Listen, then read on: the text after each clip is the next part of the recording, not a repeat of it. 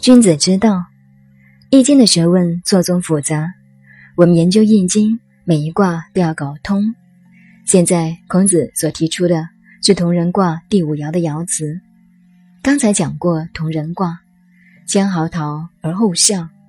孔子说这现象是形容什么？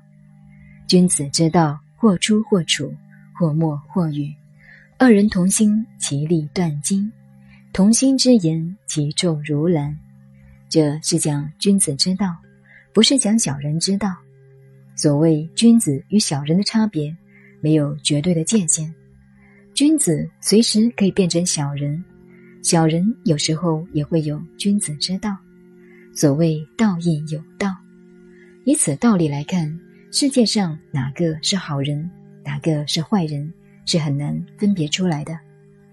好人有时候会很坏，因为好人那个好太好了，好的让你受不了，比坏人还令你难过。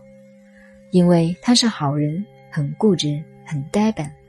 这时候你叫他转弯，他转不了弯，那就比坏人还难办。所以古人常说：“宁可用真小人，不敢用假君子。假君子比真小人还要难处，真小人还好办。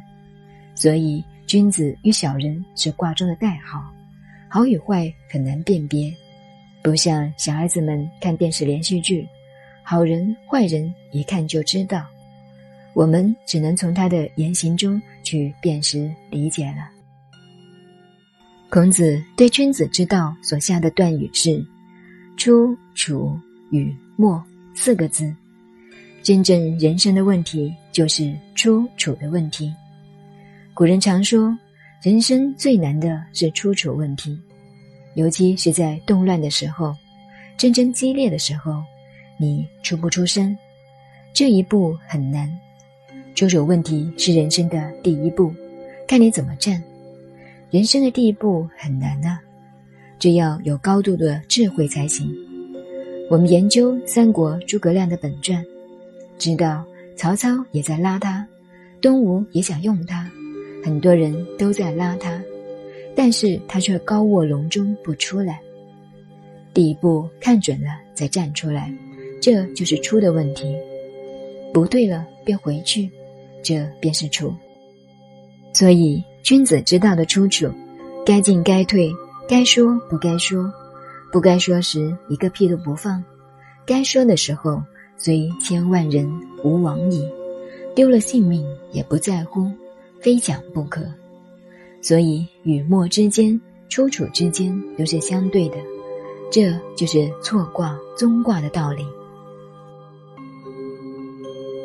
出处问题太难了，孔子只讲了八个字：或出或处，或默或语。或是假定之词，假定应该出来或者不该出来。像现在竞选民意代表，该不该出来竞选？这中间做决定很难，就是或出或处，或默或语的问题。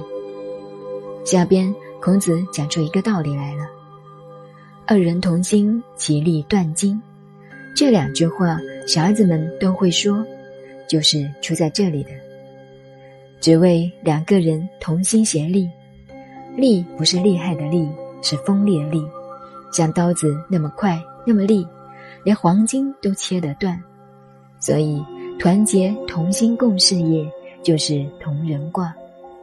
后人为了增加它的意义，就把同人的人改为仁义的人。所以，我们现在把同事也叫做同人。比如股东合伙做生意，二人同心，其利就断金；相反，不同心就完了。尤其是夫妻啊、朋友，两人利害相同。同心协力，什么困难都可以克服。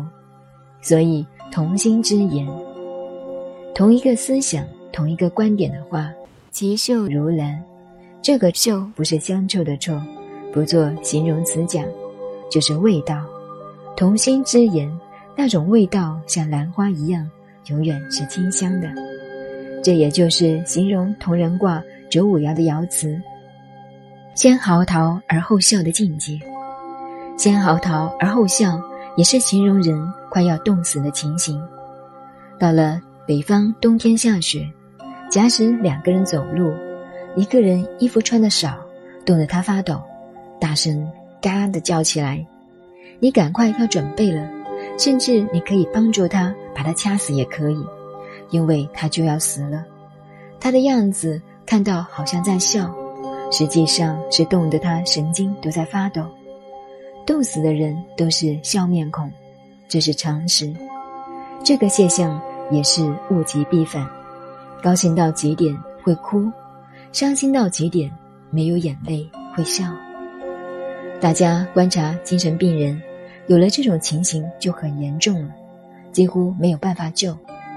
孔子以同人卦。这一爻的爻辞做了以上的引申。孔子的系传，我们现在看它是一篇一篇的。当时孔子系传的写法，等于我们现在写白话文一样，一条一条的。他研究到五个卦象的时候，发现了一种原理，便把它记录下来，后人加以整理，变成了现在这个样子。